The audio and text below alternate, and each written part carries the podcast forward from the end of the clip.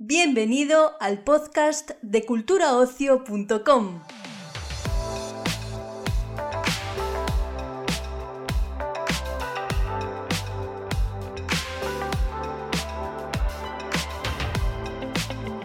Hoy en el podcast de Cultura Ocio, el portal de noticias sobre series, música, cine, televisión y ocio en general de Europa Press, te traemos una pequeña entrevista con Carlos Cuevas, uno de los actores protagonistas de Merlí Sapere Aude. Nuestro compañero Miguel Ángel Pizarro nos trae esta charla con motivo del próximo estreno de la segunda temporada de este spin-off de Merlí, previsto para el 2 de abril en Movistar Plus. Carlos, ¿Cómo has vivido el rodaje de la segunda temporada en plena pandemia? Debo decir que en la serie está genial porque no se nota nada. bueno, ahí está todo un trabajo del equipo de producción, ¿no? cortando los fondos para que no se colara nadie con mascarilla. Eh, ya ha sido complicado porque no es nuestra realidad. Eh, esta manera de relacionarnos y de trabajar es mucho más próxima y, y esto de no verse la cara hasta el último momento es raro pero creo que, no, no, hay trabajo que se haya visto beneficiado de esto y no me atrevo a decir que nuestro trabajo haya sido más duro que cualquier otro, la verdad. Eh, Paul en esta temporada se enfrenta a una situación nueva e inesperada. ¿Cómo lo trabajaste? Bueno, pues hablando mucho con Héctor Lozano, con Ben Nafite, el director de la serie, eh, con David González también, que también dirige y, eh, poniéndonos de acuerdo en lo que queríamos contar con esto y luego por mi parte pues leyendo mucho, viendo mucho cine, creo que, que me he visto todo el cine de la temática habido y por haber y, hablando también con, profesionales y con asociaciones y con, y con chicos que me han podido aconsejar alrededor de esto. Tanto, tanto tu trama como otras tramas de otros personajes de esta temporada muestran un nuevo enfoque de realidades que a lo mejor no se han visto tan, bien reflejadas en la ficción. ¿Crees que Merlisa Pereaude puede ayudar a romper prejuicios o a mostrar otro tipo de visibilidad?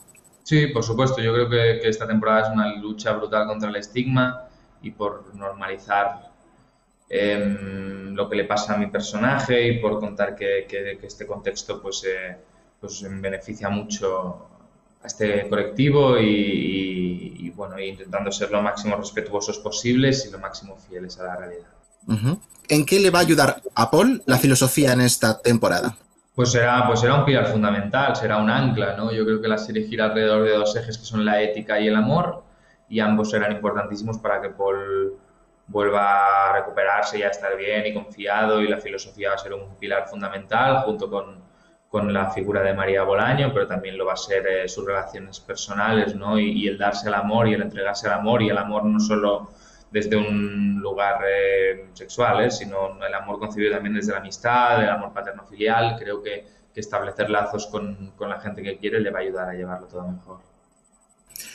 Y también, ¿cómo has vivido que todo el mundo le encantaba Brunol, pero Paul tiene que seguir su vida.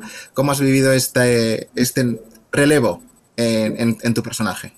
Bueno, como son decisiones que no tomo yo y que no, no, formo parte de, de, las decisiones, entonces no, no, no, tengo capacidad ahí de decidir nada ni de, ni de tal, entonces yo, me voy, voy encontrando lo que llega y, y contento con lo que llega y, entendiendo que también eh, pues la vida son cambios y la vida son nuevas etapas y que, se abra una nueva etapa en esta temporada me parece estupendo y, guay a lo que venga. Eh, ¿Cómo has vivido la, inclusión tanto de Jordi Cole como de Eusebio Poncela? Pues muy bien, con Jordi nos llevamos estupendo, creo que ha sido un fichaje brutal, es un actor fantástico, un tío majísimo, me lo ha puesto muy fácil, eh, creo que, la trama es chulísima y que los personajes crecen juntos y, y guay, me encantaría volver a correr con Jordi. Y Eusebio Poncela, pues la verdad es que que me ha gustado mucho eh, poder descubrir un actor que creo que forma parte de, una generación muy chula del cine y que, y que, y que, me, gusta, me gusta de él que, que es un, un, outsider, que es un tío em, que no ha venido a complacer a nadie y, y, eso pues, pues mola, es un tío con carácter, es un tío con mucha personalidad y, y rodamos solo un par de semanas juntos, pero, pero verlo por ahí creo que ha sido que me va a sumar. Esta temporada sigue el segundo semestre del primer curso. ¿Te ves, entre comillas, graduándote en filosofía a lo largo de, la serie? Em, o sea, que haya... Eh, creo, que, creo que es lo que va a pasar, ¿no? La, anterior serie Merlí eh, nos contó que, Paul terminaría siendo profesor y, eso sabemos que será así, entonces eh, no sabemos si se va a ver o no, pero, pero, pero que este será el futuro de Paul es, una, es un hecho, así que, guay, guay, me, estimula. Sí, yo me refería a que si te ves con, con tantas temporadas que justamente Paul acaba graduándose. Sí, sí, sí, yo creo que, bueno, mira la serie, hombre, mira la serie. Hombre, ya, ya he visto las dos temporadas, por eso pregunto. Sí, sí, sí, bueno, pues ya, ya verá el espectador también qué pasa, no quiero revelar nada. Y en diciembre del año pasado estrenaste El verano que vivimos en cines, ahora Merlí. ¿Cómo vives la situación que está sufriendo la industria audiovisual en España? por la pandemia? Eh, pues mira, no te voy a mentir. Eh, yo no me he visto perjudicado personalmente. Yo no he parado de trabajar en todo el año porque he tenido la suerte de formar eh, parte de producciones gordas que se pueden permitir asumir los sobrecostes y, surfear todos los problemas. quienes me preocupan realmente son las producciones chiquitas, las pelis independientes, el teatro y el teatro también pequeño.